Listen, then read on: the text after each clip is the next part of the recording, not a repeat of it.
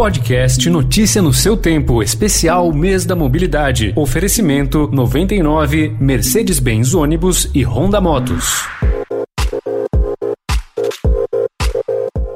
Na edição de ontem, tratamos sobre a democratização do transporte, um grande desafio em todo o país. E não dá para falar sobre universalização dos meios de locomoção sem pensar na criação de uma política de gênero para a mobilidade urbana. Afinal de contas, homens e mulheres não se deslocam da mesma forma e as cidades brasileiras não oferecem condições para que elas cumpram suas funções com segurança. Esse é o assunto de hoje.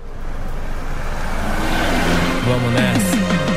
Trabalhadora voltando pra casa, perguntando pra Deus por que não tenho asas pra voar pelos ares e voltar para o lar. A real, ônibus cheio dói só de pensar. Na... E nossa convidada é a arquiteta e urbanista Kelly Fernandes, membro do BR Cidades, que já explica por que o planejamento urbano não deve ser feito da mesma forma para todos os públicos. Olhar para a mobilidade com um olhar que tem cuidado com a questão de gênero é reconhecer que historicamente as mulheres elas têm uma condição de inserção econômica social que ela é diferente das pessoas do gênero masculino e isso faz com que a dinâmica de mobilidade delas seja diferente. E através de dados e analisando os deslocamentos das mulheres, é possível entender um pouco como essas dinâmicas se dão na vida, no dia a dia.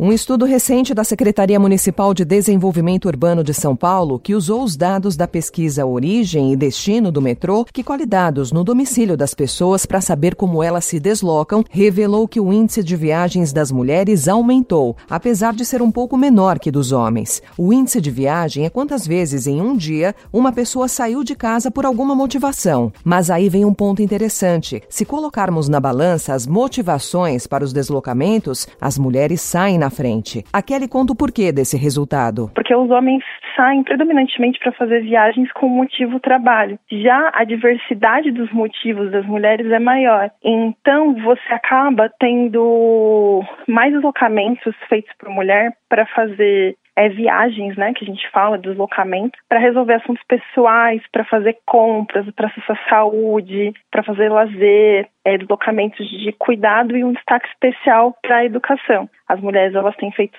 feito mais viagens do que os homens com motivo educação. E se olharmos a forma como esses deslocamentos acontecem, também há diferenças é muito interessante observar que a maioria das mulheres elas escolhem os modos coletivos, né, que é o transporte por ônibus, por metrô, ou por trem para fazer esse deslocamento, e a pé, elas são as maiores usuárias desses meios de transporte, enquanto os homens utilizam muito mais o transporte individual e as mulheres quando estão no transporte individual estão como, sobretudo como passageiras e ainda poucas mulheres utilizam a bicicleta para fazer os seus deslocamentos.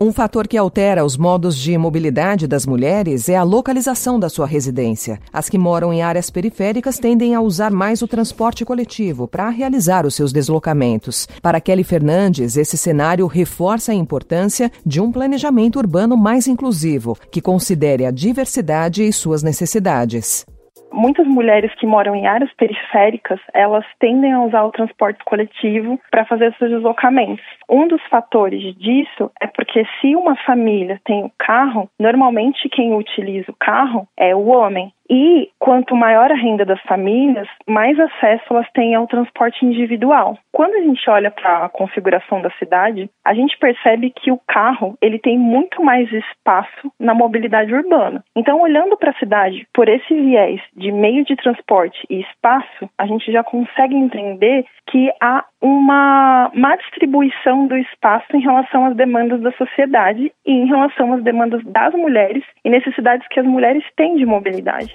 E quando se associa transporte coletivo ao público feminino, infelizmente há uma ligação imediata: o assédio. Pesquisa da Rede Nossa São Paulo demonstrou que 63% das mulheres paulistanas disseram sofrer algum tipo de assédio. E o transporte público permanece como o local em que elas sentem o maior risco. Segundo a arquiteta e urbanista Kelly Fernandes, políticas públicas precisam ser construídas para combater e prevenir o assédio sexual nesses ambientes. Hoje, uma mulher que escolhe escolhe se transportar, por exemplo, de ônibus, elas frequentemente estão com medo de situações que possam possibilitar o assédio. Além disso, a, seja a sensação de estar vulnerável quando se anda numa calçada à noite, ou mesmo mulheres que já sofreram situações de assédio na calçada, andando na rua, ou sentem medo quando estão pedalando numa ciclovia e de repente passam um trecho que tem um viaduto, essas situações elas expulsam as mulheres das ruas.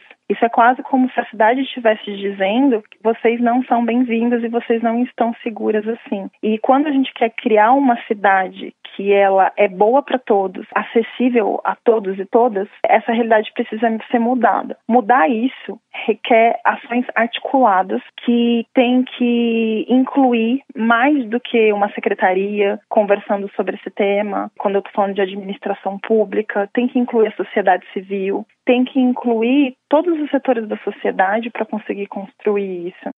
Especial Mês da Mobilidade. A mobilidade de mulheres com crianças é outro ponto que deixa clara a necessidade de se pensar na política de gênero para os deslocamentos. Kelly Fernandes cita alguns exemplos de obstáculos que limitam o direito delas de ir e vir. Dá para perceber também que nessas calçadas é impossível você circular com um carrinho de bebê. Ou, citando um segundo aspecto, é a questão do transporte coletivo que muitas vezes não está preparado para mulheres que estão com crianças. Será que a necessidade muitas vezes das mães de fazer uma parada em uma escola, ou às vezes numa segunda escola, para deixar um, dois filhos e depois ir para o trabalho, são atendidos com as quantidades de integração que nós temos? E muitas cidades ainda pelo Brasil não têm acesso a sistemas de bilhete eletrônico integrações e também a questão de que muitas cidades no Brasil nem têm sistema de transporte coletivo. Então, hoje, quando a gente olha para a calçada, para a infraestrutura cicloviária, que não é atraente muitas vezes para que as mulheres se sintam seguras para utilizar a bicicleta como meio de transporte, mesmo a configuração do sistema de transporte público não colabora para que as mulheres tenham maior conforto segurança nos deslocamentos que elas fazem todos os dias.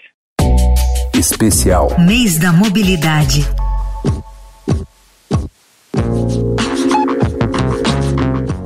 E amanhã Gustavo Toledo fala sobre os desafios e as necessidades que os caminhoneiros enfrentam nos cerca de 175 mil quilômetros de rodovias pavimentadas do Brasil.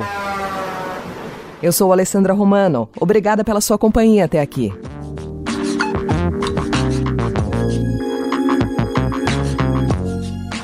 Podcast Notícia no seu tempo, especial Mês da Mobilidade, foi apresentado por 99 Mercedes-Benz Ônibus e Honda Motos.